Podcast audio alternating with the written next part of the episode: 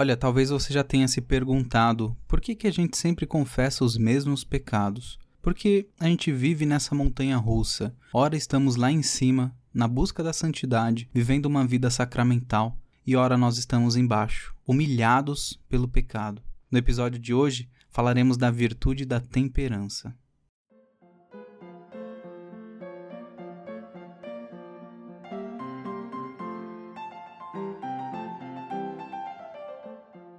E como eu não poderia deixar de alertar, sempre o que a gente falar aqui estará baseado na doutrina da igreja, no catecismo, que é o nosso livro de referência para todos os assuntos né, da nossa fé, assuntos morais, muitas coisas desse tipo. E o catecismo da igreja não é muito difícil de ter acesso. Se você não conseguir ter um, um livro propriamente né, impresso em mãos, tem no site do Vaticano, tem aplicativos que você pode consultar, você pode baixar. É muito simples ter essa informação e utilize bastante como consulta mesmo. Quando você tiver uma dúvida sobre qualquer coisa. Ah, quero ler sobre o, a liturgia. Você vai lá, procura a palavra liturgia e o catecismo vai apresentar todos os parágrafos que têm a ver com esse assunto.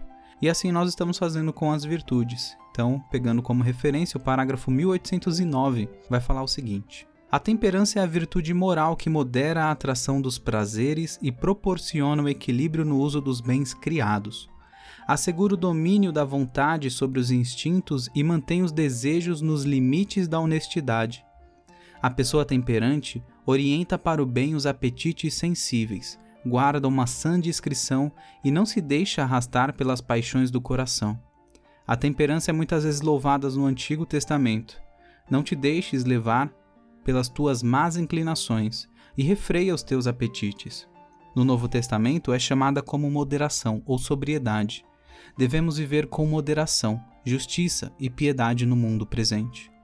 Viver bem é amar a Deus de todo o coração, com toda a alma e com todo o proceder, de tal modo que se lhe dedica um amor incorrupto e íntegro pela temperança, que mal algum poderá abalar, fortaleza, que ninguém mais serve, justiça, que cuida de discernir todas as coisas para não se deixar surpreender pela astúcia e pela mentira, prudência.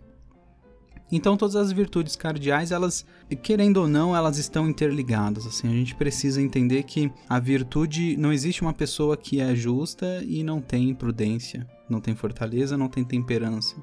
Não tem como você ter uma coisa.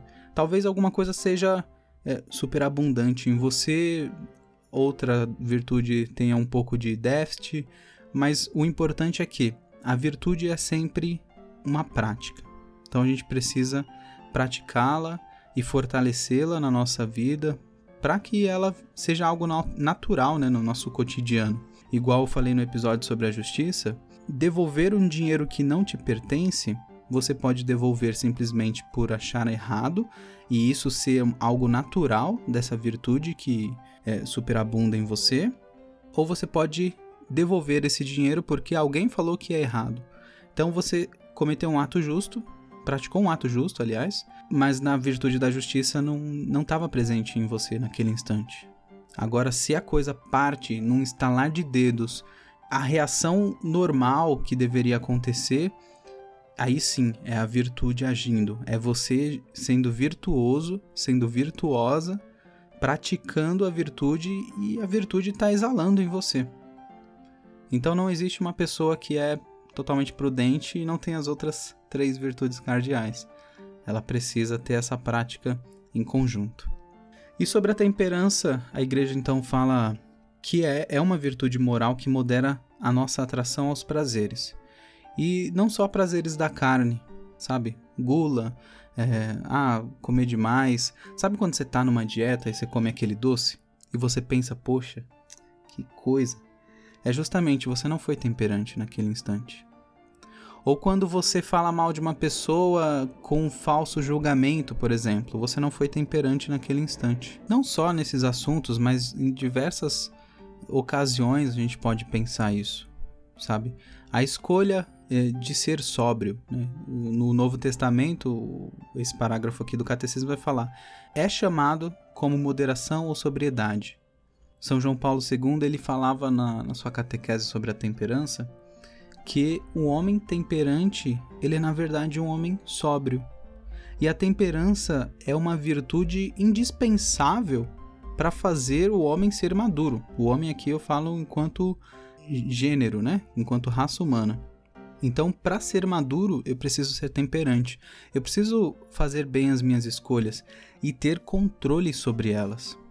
Não é sobre simplesmente ser justo, devolver o dinheiro a quem pertence, ser prudente, fazer as escolhas, observar, não fazer julgamentos precipitados, mas também saber como agir com todas essas coisas. E a temperança ela tá ali nesse meio de campo, olhando, buscando o fazendo com que a gente busque a melhor saída para o nosso próprio amadurecimento. Então é meio que um intermediário para que a gente seja uma pessoa inteira, capaz de buscar a santidade. A temperança, ela nos torna pleno, né? Nos torna é, dignos. E é justamente esse o ponto da virtude. É a nossa própria dignidade que está em jogo. Então, quando você tem a opção de escolher é, se vai comer aquele doce ou não, e você começa a pensar: poxa, mas se eu comer, eu vou estar tá fazendo isso e isso errado. Eu vou estar tá deixando de lado aquela dieta que eu já estava no meio, já estava, olha, no gás. Você começa a pensar tudo, você começa a ser prudente, você começa a ter a fortaleza, nada ali vai te abalar e a temperança vai te manter íntegro. Você vê como que o, o, as virtudes trabalham em conjunto, né? A gente precisa ser composto por elas. A temperança não tem muito segredo, não tem muita coisa para se falar, porque ela é justamente uma virtude simples, né? Essas virtudes cardeais, elas são simples. Não tem muitos exemplos que a gente possa pegar e falar. Só isso. A gente precisa vencer os nossos impulsos, desejos. Sabe quando você quer comprar uma coisa que você não precisa naquele instante? Você precisa ser temperante, precisa fazer suas escolhas com maturidade. Precisa reconhecer que a nossa condição humana é, sempre pende para alguma tendência que a gente tem. Ah, tenho tendência à luxúria, tenho tendência à gula, tenho tendência a isso, aquilo. Olha, se você é temperante, você vai entender que você tem essa tendência, você vai olhar a ocasião que está te levando para aquela, eh, para aquele vício, para cometer aquele erro, e você vai escolher o melhor. Então ali você está sendo maduro, você está sendo sóbrio. É não cometer um excesso. É, o, o exemplo que o Papa João Paulo II dava no, na, na sua catequese sobre a temperança, ele comenta sobre bebidas alcoólicas. Ele fala assim: você pode beber bebida alcoólica, só que você não pode cometer o excesso da bebida, porque aí você já deixa de ser moderado, já deixa de estar sóbrio, deixa de estar são, aí você já não tem mais prudência, você já não tem mais temperança, você já não está mais temperado, equilibrado você precisa evitar os excessos. Senão, nós seremos cada vez mais escravos e não homens livres, né, inteiros, plenos, e não estaremos em condição de filhos de Deus. Se nós somos a imagem e semelhança de Deus, Deus não comete excessos. Por que, que nós cometemos? Ah, nós temos tendência, temos inclinação. Sim, nós precisamos lutar contra isso. E aí vem a temperança, nos ajudando a batalhar contra todos os excessos e sempre nos colocando no caminho da retidão. Esse podcast aqui ele vai para todas as plataformas que tem ido. Ele também vai agora para o YouTube, tá? É, então, se você está ouvindo no YouTube, muito obrigado por estar aqui. Se você estiver ouvindo em qualquer outra plataforma, muito obrigado por estar aqui. Visite nosso canal Lírios do Calvário lá no YouTube. Virão muitas coisas boas, coisas novas. Visite também o nosso canal Didascalicon, que é um canal a respeito de estudos. Também é um canal muito bom, é, estudos mais focado mesmo na formação do homem, tá?